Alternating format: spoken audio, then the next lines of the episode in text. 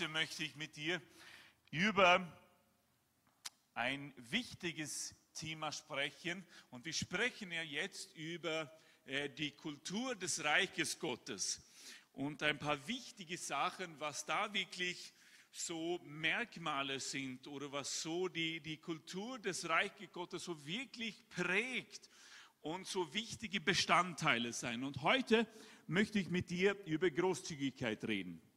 Großzügigkeit, die Kultur der Großzügigkeit zu pflegen in unserem eigenen Leben, aber natürlich auch in unserem Gemeindeleben, in unserer Gemeindefamilie.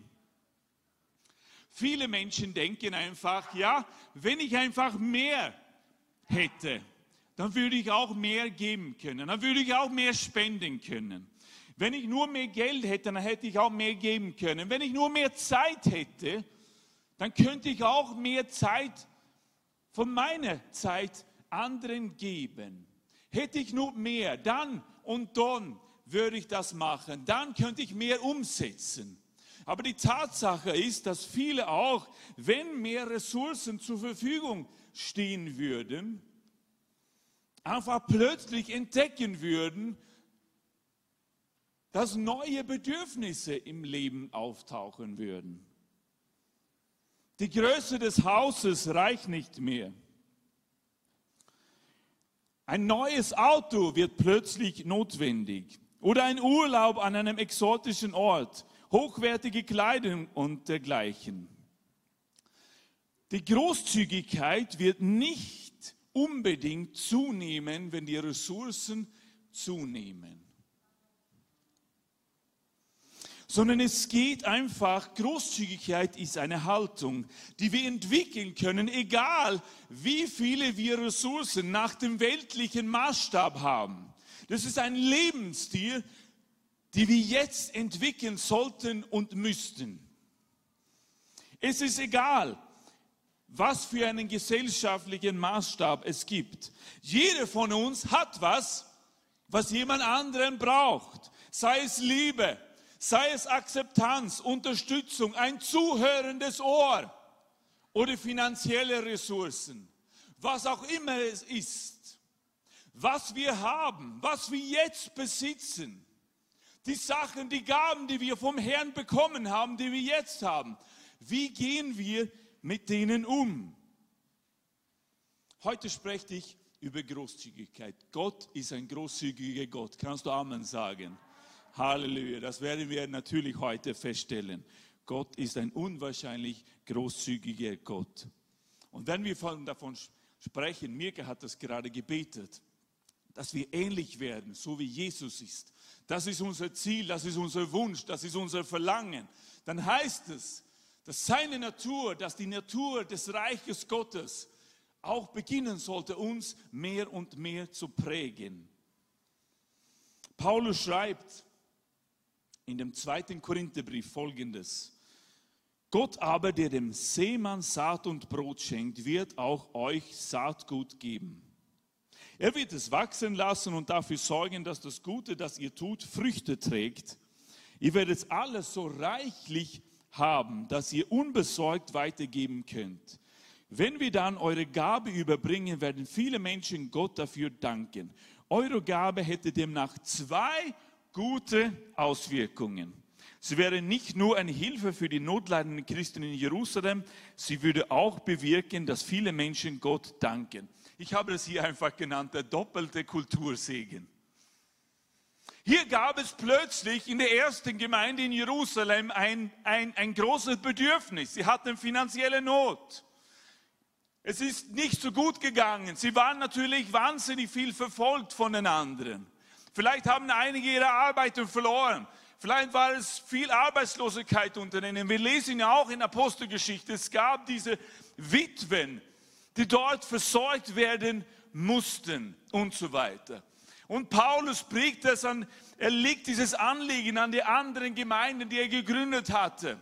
Er sagt, hey Leute, komm, lass uns jetzt einen Einsatz gemeinsam machen für die erste Gemeinde, für unsere geistliche Väter und Mütter. Komm, lass uns dazu beitragen, dass es denen ein bisschen besser geht.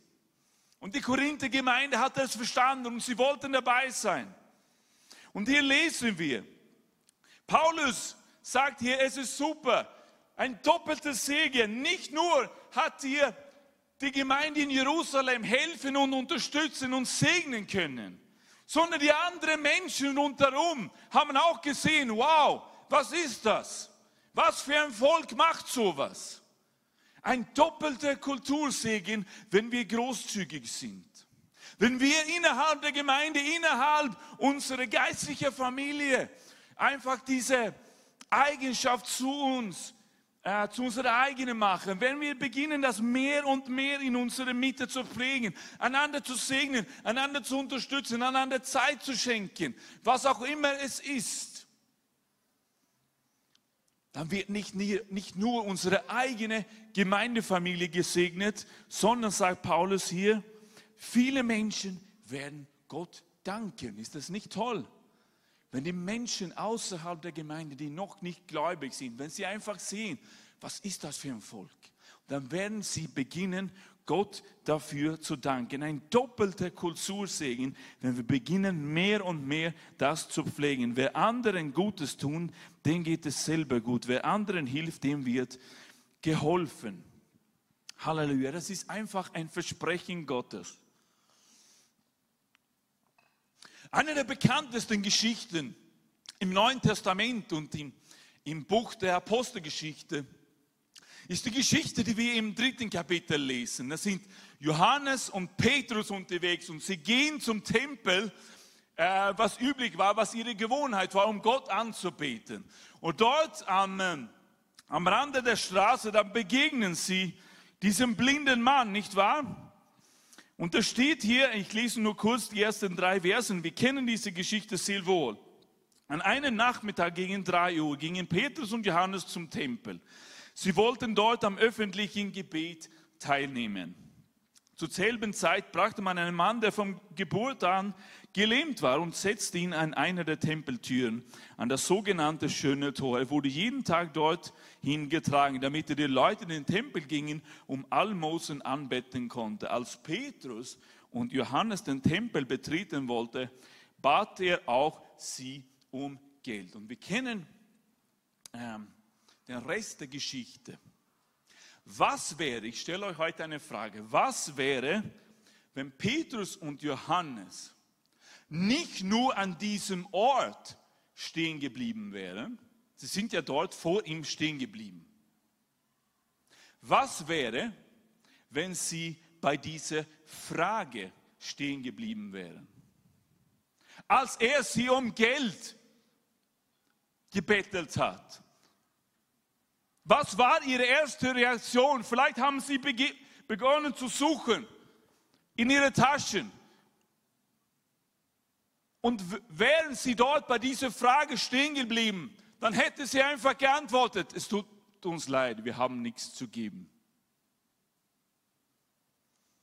So der Herr schaut nicht auf das, was wir nicht haben, Leute. Dann sind sie plötzlich draufgekommen, ja, das haben wir nicht, aber was haben wir? Wir haben was ganz Tolles, wir haben den Namen Jesus. Und sie haben sich entschieden, das diesem Mann zu geben. Sie wussten, sie hatten kein Geld, wahrscheinlich hatten sie gar nicht. Vielleicht hatten sie nur ihre Karte mitgenommen, aber der Mann hatte keinen Bankomat. Und so konnten sie nichts geben. Aber sie dachten plötzlich, was haben wir? Was steht uns zur Verfügung? Und sie haben sich entschieden, das zu weit, weiterzugeben. Und der Mann wurde völlig geheilt. Amen. Sie hatten den Namen Jesus. Was hast du? Was steht dir zur Verfügung? Was besitzt du in deinem Leben? Was sind deine Talente? Was hast du jetzt? Was kannst du jemanden anderen weitergeben? Wie kannst du eine Unterstützung für jemanden anderen sein? Gib es weiter. Entscheide dich, jemanden zu segnen mit dem, was du hast. Und dann wirst du sehen, wie groß der Herr das machen, aus dieser Sache, aus deiner Zeit, aus deinen zehn Minuten, aus dein zuhörendes Ohr, wie er das verwenden kann, um jemanden mächtig zu segnen. Was wäre gewesen, als würden diese beiden Predigen bei dieser Frage einfach stehen geblieben. Weil sie so arm waren und sie konnten ihnen keinen Zehnt geben. Sie hatte ein großzügiges Herz, Johannes und Petrus. Was hat der Herr dir im Überfluss gegeben? Was hat er dir gegeben? Überfließende Hoffnung, überfließende Liebe, Frieden, was auch immer es ist. Gib es weiter. Halleluja. Gott ist ein Geber. Gott ist ein großartiger Geber. So sei einfach wie Gott. Amen. Der bekannteste Vers der Bibel. Dann geht es um was? Um Geben. Gott gab seinen einzigen Sohn. Halleluja. Er gab. Gott dem Vater ist ein Geber. So für alle Väter hier drinnen. Es ist männlich zu geben. Amen. Es ist männlich, jemand anderen zu segnen. Halleluja. Es ist männlich, weiterzugeben, sich für jemand anderen einzusetzen, weil Gott ist der größte Geber. Halleluja. Er hat nicht zurückgehalten. Er hat nicht zurückgehalten und gesagt, nein, ich möchte das nicht tun, ich bewahre, was bei mir ist.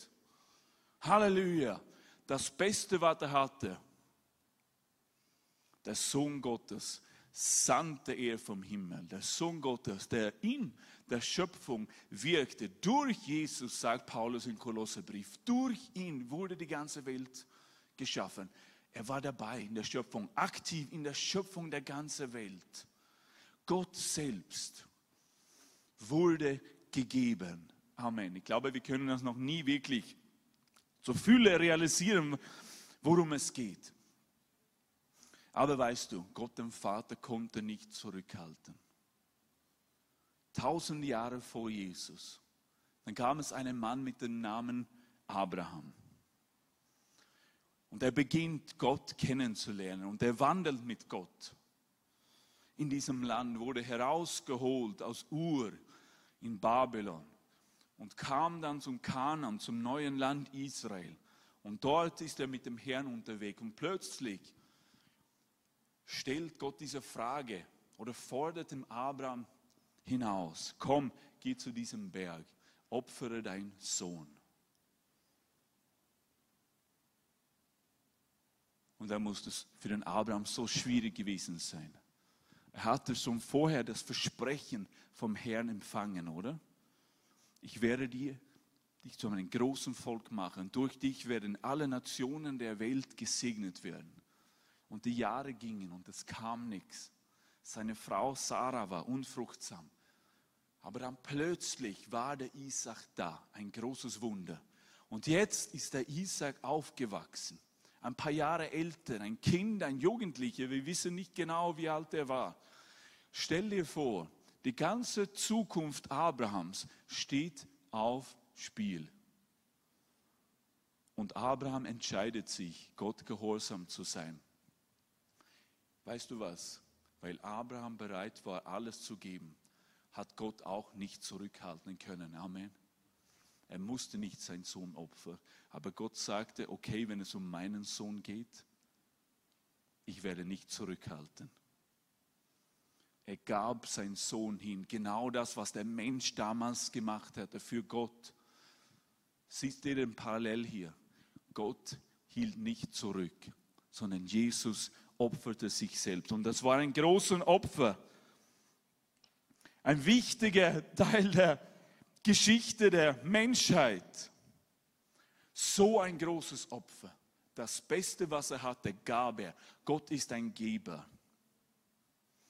In den Evangelien dann lesen wir eine spannende Geschichte, wo hier in diesem Fall im Johannes 12. Kapitel, genau nachdem Lazarus von den Toten auferweckt ist. Und dann begegnen wir wieder Maria, ihre Schwester Martha und ihrem Bruder Lazarus. Und da wird geschrieben, dass plötzlich diese Maria dann ein Fläschchen mit reinem, kostbaren Nardenöl nahm und sie, sie goss es über die Füße von Jesus und trocknete sie mit ihrem Haar. Der Duft des Öls erfüllte das ganze Haus. Aber einer von seinen Jüngern, Judas Iskariot, den später verriet, meinte entrüstet, das Öl hätte man besser für 300 Silberstücke verkauft und das Geld den Armen geben. Und wir wissen, er war ein Dieb und so weiter. Und Jesus sagte, lass sie. Lass sie dieses Opfer geben. Für Jesus war es wichtig, dass Maria dieses Opfer geben konnte. Es war für ihn wichtig, weil es ging um Marias Herz hier in dieser Geschichte. Sie hat ihr vorbereitet für die Salbung, für mein Begräbnis, sagt er. Arme habt ihr immer. Lass sie doch. Weißt du, diesen Öl war so kostbar, was war enorm wertvoll. Viele junge Frauen in der Zeit hatten wahrscheinlich diesen Öl aufbewahrt, jahrelang. Vielleicht wollten sie es für ihren eigenen Hochzeitstag einsetzen, um sich vorzubereiten für den Bräutigam. Es war so kostbar, das hatte nicht einfach so jeder und man hatte einfach nicht so fünf, sechs oder zehn Stück von diesen Flaschen, von diesem kostbaren Öl. Das war wahnsinnig teuer. Und stell dir vor, Jesus wusste, er wird bald sterben. Was soll es überhaupt bringen? Aber für Jesus war es wichtig, lass doch Maria dieses Opfer geben. Und trotzdem, alles, was sie hatte, ist es nicht im Vergleich mit dem Opfer, was Jesus am Kreuz vollbracht hat. Ist es trotzdem nicht im Vergleich, was er hier gemacht hat. Amen. Als er sein eigenes Leben geopfert hat, für dich und für mich, damit wir ewiges Leben haben sollten. Amen. Was wir uns nicht verdient haben können, was wir uns nicht verdienen können. Er gab sein eigenes Leben hin, freiwillig als ein Opfer. So Gott ist ein Geber. Amen. Und Maria opferte aber trotzdem nichts im Vergleich zu dem Opfer. So sei wie Gott. Gott ist ein gebender Vater. Amen. Und das sagt auch das Neue Testament. Nur gute Gaben kommen von unserem himmlischen Vater herunter. Amen. Er ist ein Geber, es ist in seiner Natur. Und sein Königreich ist geprägt von dieser Großzügigkeit, von seiner Willigkeit, uns zu segnen.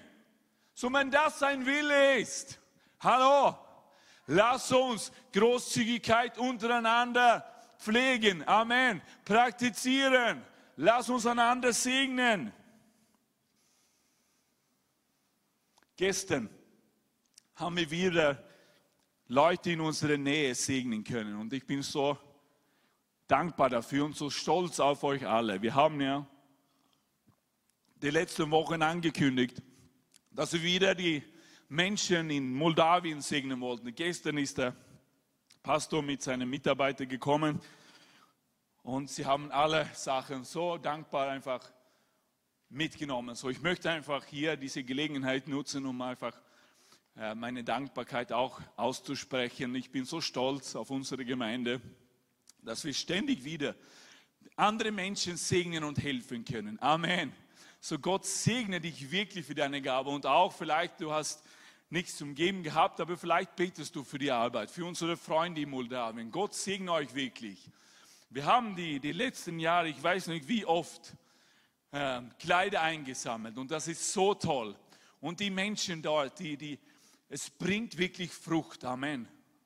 Und sie hat mir gestern gesagt, genau wie sie, wie sie es jetzt machen. Sie haben diese kleinen ähm, Shops dann im, im, Anschluss zu diesen Transitions Home, wo sie, wo sie weißen Kinder helfen und unterstützen dann. Und dann kommen die Menschen hinein in diese Shops und dann dürfen sie sich ein paar Kleidestücke dann von unseren gespendeten Sachen aussuchen, damit jeder was bekommt.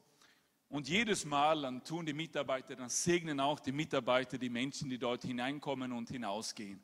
Also es ist immer praktische Hilfe und Evangelium. Immer ein Wort des Wortes Gottes. Amen. So können Menschen von Gott hören. Durch unsere Großzügigkeit. Ich weiß, LP hat auch jahrelang immer wieder auch finanziell die Arbeit und die, den Dienst in Moldawien unterstützt. Und ich bin so stolz, wirklich, es ist so toll. Aber ich glaube, es gibt noch Luft nach oben. Amen. Es gibt noch mehr zum Entdecken. Amen. Ich glaube, Gott möchte uns heute herausfordern und sagen, hey, schau, was ich euch gegeben habe. Ich habe euch alles gegeben. Was seid ihr bereit zu opfern? Was könnt ihr geben? Wie können wir das mehr und mehr tun in unserer Gemeinde?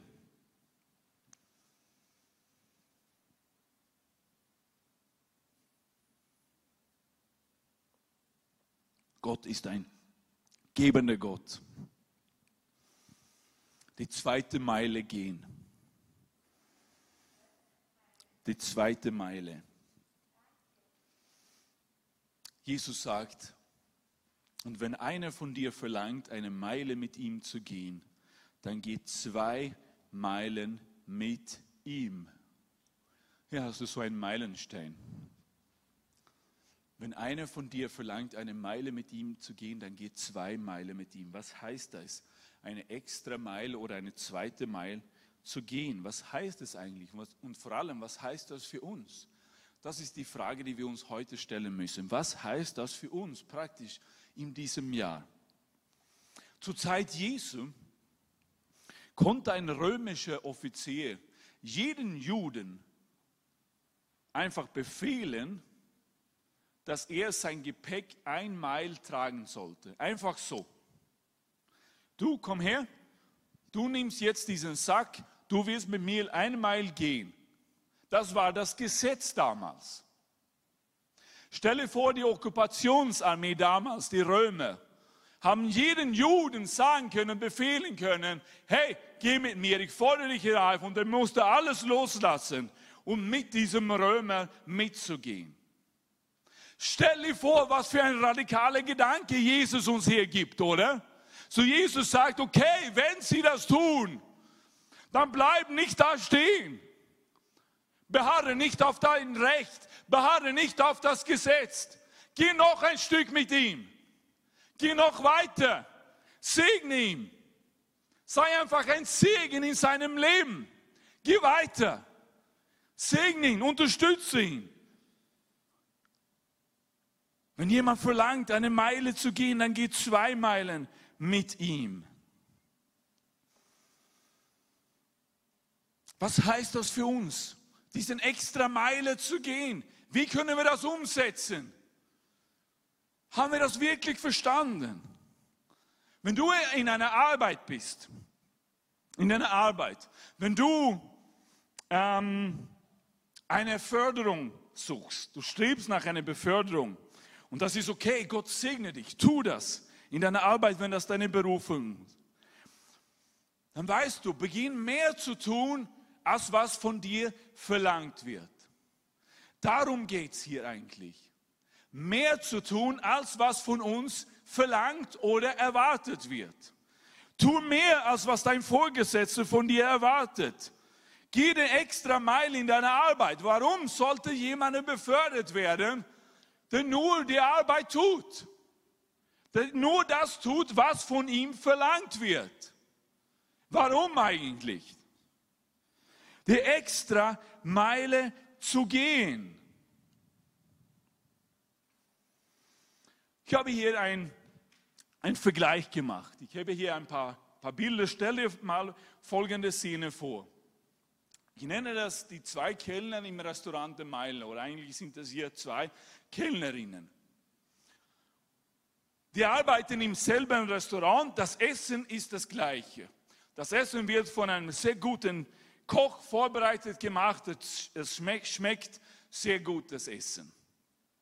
Die erste Kellnerin oder der erste Kellner kommt zu, dem, zu den Gästen ähm, und ist schon am Anfang ein bisschen irritiert. Er hat einen, zwar einen schlechten Tag gehabt, äh, aber er, ist, er kommt so völlig gestresst vor.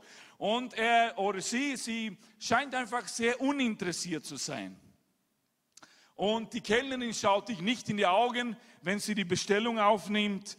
Ähm, und äh, wenn du eine extra Bestellung abgeben willst da, oder drauf kommt, dass deine Bestellung die falsche war, dann kommt nur Jammern und Murren zurück.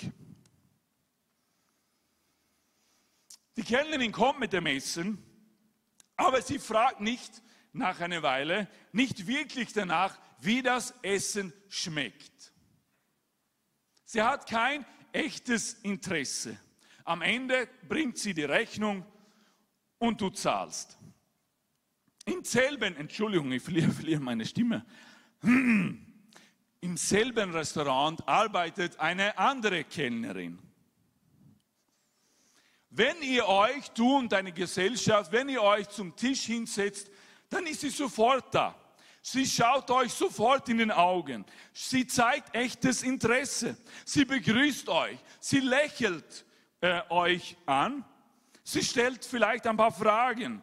Sie erzählt vielleicht da oder da einen lustigen Witz. Und bei der Änderung deiner Bestellung sagt die Kellnerin natürlich selbstverständlich, überhaupt kein Problem. Sie ist immer wieder fröhlich. Sie kommt mit dem Essen und nach einer Weile fragt sie mit echtem Interesse, wie das Essen geschmeckt hat und wie alles ist, falls alles passt, falls alles in Ordnung ist. Sie sorgt sich um das Wohlbefinden der gesamten Gesellschaft. Am Ende bringt sie auch die Rechnung und weil ihr ein paar Kinder in der Gesellschaft hat, dann bringt sie auch den Kindern ein paar Schlecke. Meine Frage, welche von diesen beiden Kellnerinnen hat ihre Arbeit gemacht? Beide haben genau ihre Arbeit gemacht. Und du musst mich jetzt entschuldigen, wenn du ein Kellner bist oder wenn du einen Kellner kennst, das ist nicht meine Absicht hier, einfach, ich, ich äh, kenne mich nur nicht wirklich aus, ich gehe zwar im Restaurant und ich weiß, aber ich bin davon überzeugt, es gibt sicher mehr ähm, zum Kellnerberuf, als was ich jetzt aufliste. So entschuldige mich, das ist nicht meine Absicht, aber worum geht's? Es geht, die, die Gäste zu begrüßen, Bestellung aufzunehmen, oder? Mit dem Essen zu kommen mit der Rechnung zu kommen, zu kassieren. Das ist eigentlich die, die Arbeit einer Kellnerin, oder? Eines Kellners.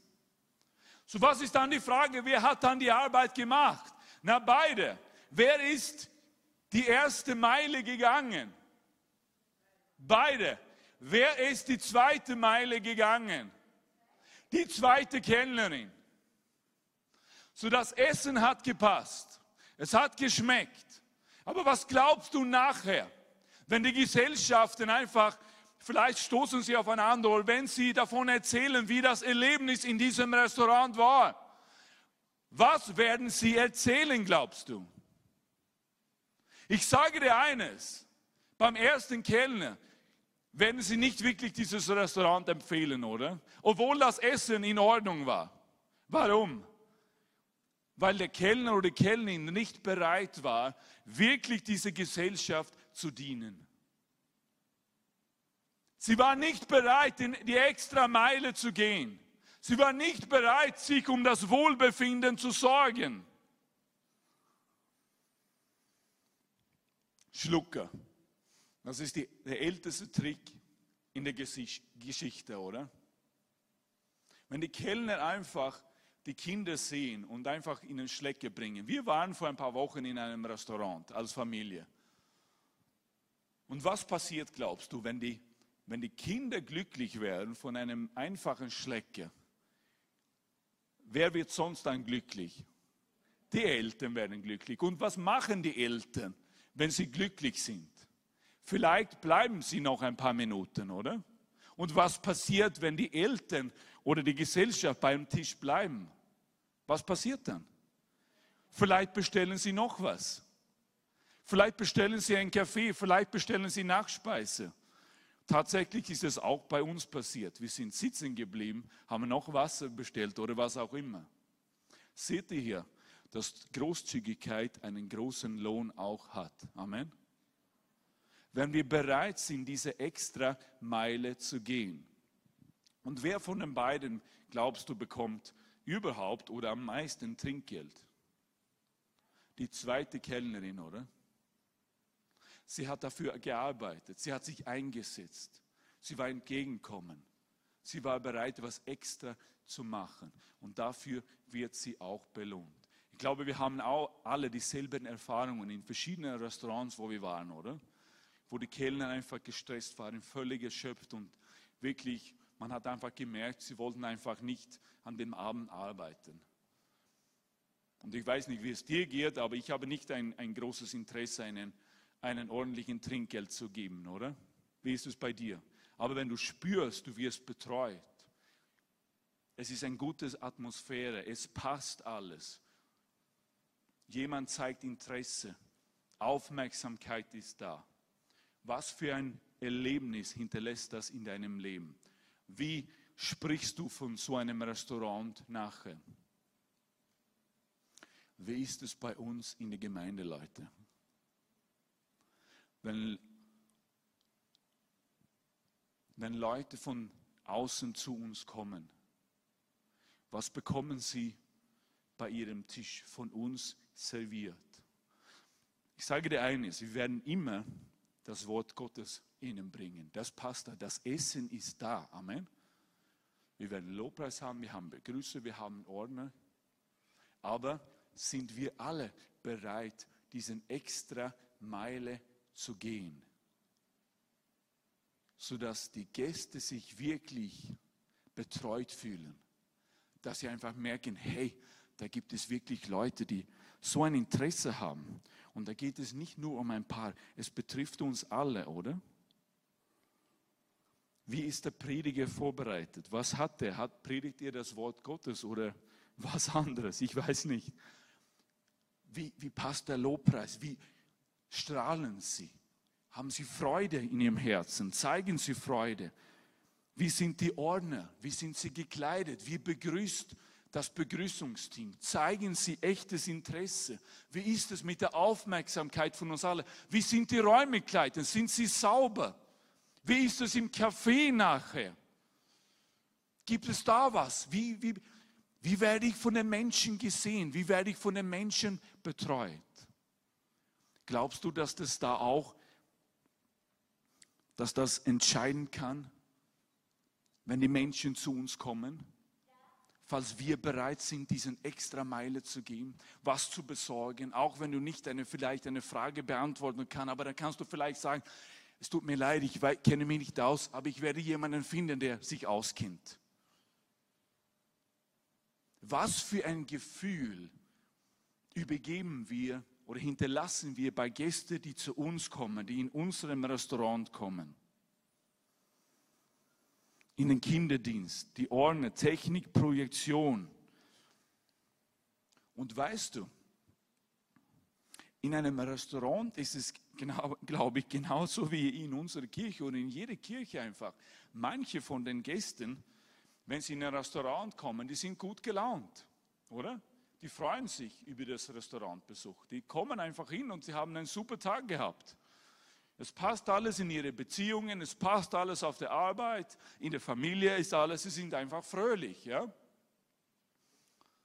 Aber in ein Restaurant kommen auch Menschen, denen es nicht so gut geht, oder? Die vielleicht einen sehr schwierigen Tag gehabt haben, die Schwierigkeiten, Streitereien in der Familie haben, die einen schlechten Tag haben. Und ich bin davon überzeugt, ist, ich sage nicht, dass es einfach ist, ein Kellner zu sein, aber manchmal müssen sie wahrscheinlich einiges hören von den Gästen, oder? Aber was würde passieren, wenn der Kellner einfach den Gästen so äh, wenn sie den Gästen so begegnen, wie die Gäste ihnen begegnen, wenn sie einfach schle schlecht gelaunt sind, das ist nicht die extra Meile zu gehen, oder? Was ist es, wenn Menschen zu uns kommen? Einige freuen sich wahrscheinlich auf ihr Besuch bei uns. Sie haben es vielleicht lange geplant. Sie haben vielleicht gute Erfahrungen mit uns gemacht. Ich weiß nicht. Sie, es passt alles in ihrem Leben. Wie werden wir ihnen begegnen? Wie begegnen Kellner den Gästen? Wenn es ein Auge gibt, ist das dann Auge für Auge? Nächste Folie bitte. Oder die andere Wange hinhalten.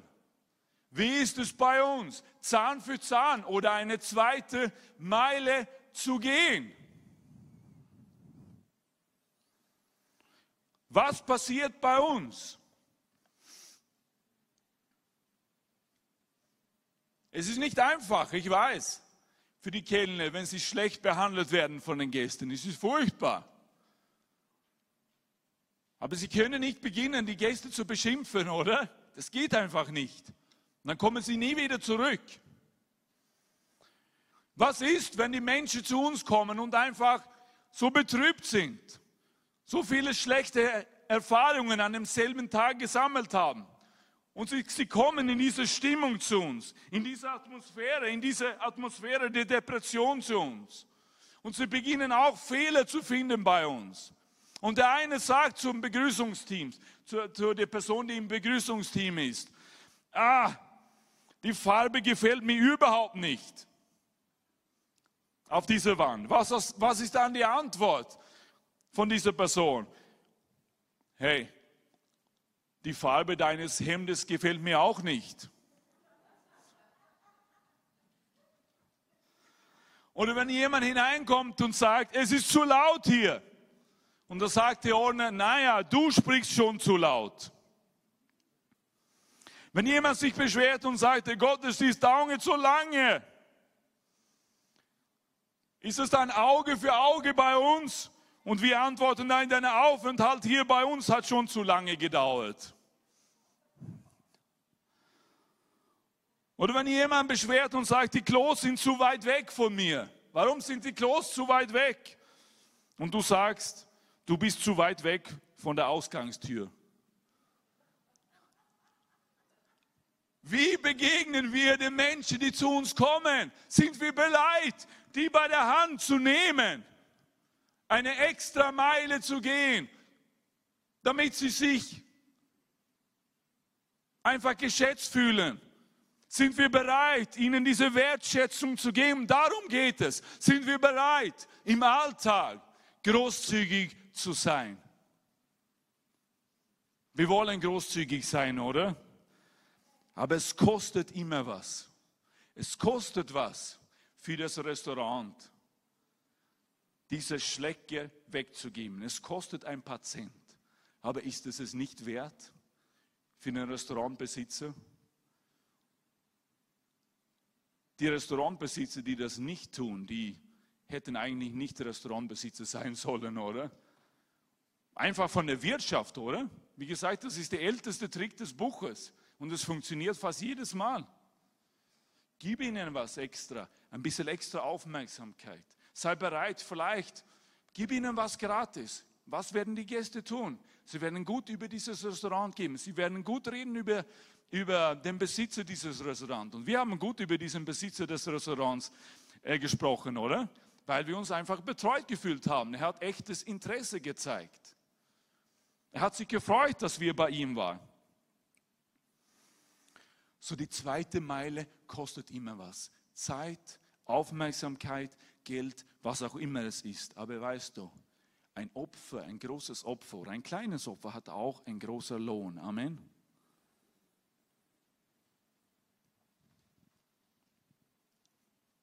Gott segnet Großzügigkeit. Ich war einmal jung, sagt der Psalmist. Doch nun bin ich ein alter Mann. Also hat schon viel Lebenserfahrung gesammelt. Und in meinem langen Leben traf ich niemanden, der Gott liebte, also der im Einklang mit den Gesetzen Gottes gelebt hat und dennoch von ihm verlassen wurde. Ich habe es noch nie gesehen, sagt er. Auch seine Kinder mussten nie um Brot betteln. Im Gegenteil, Immer konnte er schenken und ausleihen. Und auch seine Kinder wurde von Gott gesegnet. Jesus sagt, setzt euch zuerst für das Reich Gottes ein und dafür, was ein, dass sein Wille geschieht. Geschehe dein Wille, so wie im Himmel, so auch Erden. Amen. Wovon sprechen wir heute und in dieser Serie? Von dem Reich Gottes, oder? was das Reich Gottes ausmacht. Setzt euch zuerst ein für Gottes Reich und dass sein Wille geschieht. Dann wird er euch mit allem anderen versorgen. Amen.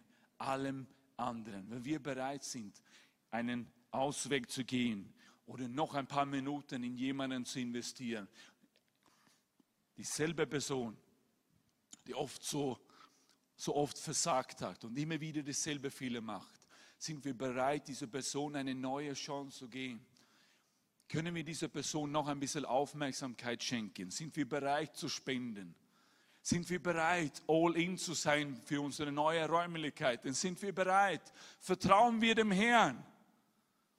Er hat uns so wunderschöne Räumlichkeiten gegeben. Gott segnet immer Großzügigkeit. Das ist ein Gesetz Gottes. Er sagt zuerst, denk an mich und an mein Reich und ich werde dafür zeugen.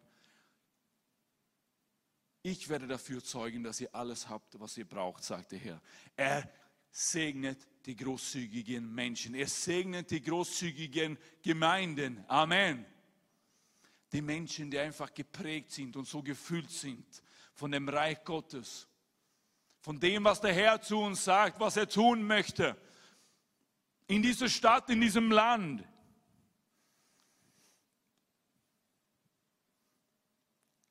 Und wir können uns darauf verlassen, dass er treu ist, auch wenn wir es nicht verstehen, auch wenn es ein Opfer ist, auch wenn wir große Fragezeichen in unserem Leben. Und oft haben wir das und wir sagen zum Herrn, wie wird das geschehen? Wird das wirklich am Ende, werde ich wirklich am Ende des Monats auskommen mit meinem Geld, mit meinem Lohn? Wenn ich jetzt mein Zehnte gebe, wird das wirklich gut gehen? Wie, wie kann es sein? Ich habe ja so viele Rechnungen zu zahlen. Und ich habe jetzt diese Prüfung vor mir.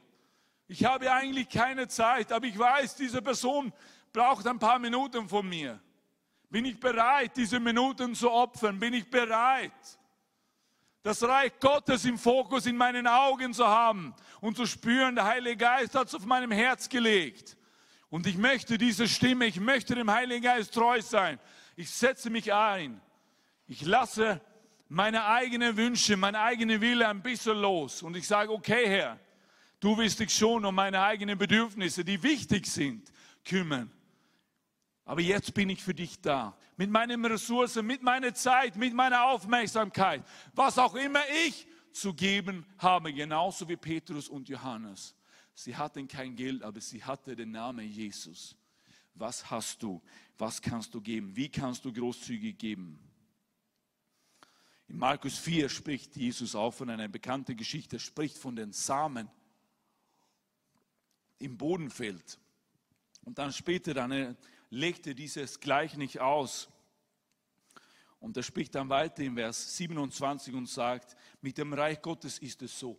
Noch einmal, Reich Gottes. Wir sprechen vom Reich Gottes, oder? Und hier sagt Jesus, mit dem Reich Gottes ist es so. Wie ein Mensch den Samen auf das Land wirft und er schläft und er steht auf. Nacht und Tag und der Same sprießt hervor und wächst. Er weiß selbst nicht wie. Die Erde bringt von selbst Frucht hervor, zuerst Gras, dann eine Erde, dann vollen Weizen in der Erde. Wenn aber die Frucht es zulässt, so schickt er sogleich die Sichel, denn die Ernte ist da. Vor ein paar Wochen haben wir ein paar Samen bekommen. Wir haben es eigentlich gefunden in so einer ähm, Nutella-Dose. Da oben gab es so Samen, die man hat sehen können für irgendwelche Blumen, keine Ahnung. Und meine Kinder die waren davon begeistert und ich habe ihnen versprochen, ja, okay, wir werden das schon machen. Ja, okay. Ich habe ein bisschen Erde geholt, ich habe Töpfe von der Oma ausbeugen können und wir haben diese Samen dann in die Erde gesät zu Hause. Ja, ich bin ein auch kleiner Gärtner jetzt mittlerweile geworden. Halleluja. Und nachdem wir die Samen gesät hatten, haben sie sofort gefragt, so wie Kinder, hallo, wo, ist der, wo, wo sind die Blumen? Wo sind die Blumen? Sie sind nicht da, Papa. Wo sind sie? Warum funktioniert es nicht? Und ich habe versucht, hey, es wird schon kommen. Gib es ein bisschen Zeit. Okay, wir werden die Erde gießen, wir stellen die Töpfe in die Sonne hin, die, bekommen, die müssen auch ein bisschen Sonnenlicht. Und dann ging ein Tag und sie haben genau sofort hingeschaut, wo sind die Blumen? Und ich sagte, es wird schon kommen. Warte, ein bisschen Geduld. Und plötzlich, ein paar Tage später, eines Tages, dann kam ein kleiner, grüne, was auch immer es war, hinauf. Und sie haben gesehen, plötzlich. Und sie haben nicht gewusst, wie das, ich weiß es auch nicht genau, wie es funktioniert. Aber es funktioniert. Amen. Und genauso ist es auch mit den Versprechungen Gottes. Amen. Das ist genau, was Jesus hier sagt. Wir wissen nicht wie, wir wissen nicht wann, aber der Segen steht fest. Amen. Der Segen steht fest, weil sein Wort ist wahr. Amen. Und alle Versprechungen haben Ja und Amen in Christus Jesus bekommen. So wenn ihr sagt, trachte zuerst nach dem Reich Gottes, folge mir nach, tu das zuerst, gib dein Zehnten, gib dein Opfer in die Mission, was auch immer, gib mir zuerst deine Zeit, mach deine stille Zeit in der Früh. Ja, ruf diese Frau an, was auch immer, betreue sie, ja, aber ich habe keine Zeit. Hey, hey, hey. Zuerst nach dem Reich Gottes, dann werde ich mich um alle eure Nöte kümmern. Und du wirst nicht sagen können, es muss so oder so passieren. Das Wichtige ist, dass da eine Pflanze hinaufwächst, oder? Und dafür sorgt unserem Vater im Himmel. Amen. Morgen ist Vatertag. Unser Vater, er kümmert sich schon darum, dass das wächst. Amen. Mein letzter Punkt heute, erwarte dich eine Ernte. Erwarte dich eine Ernte.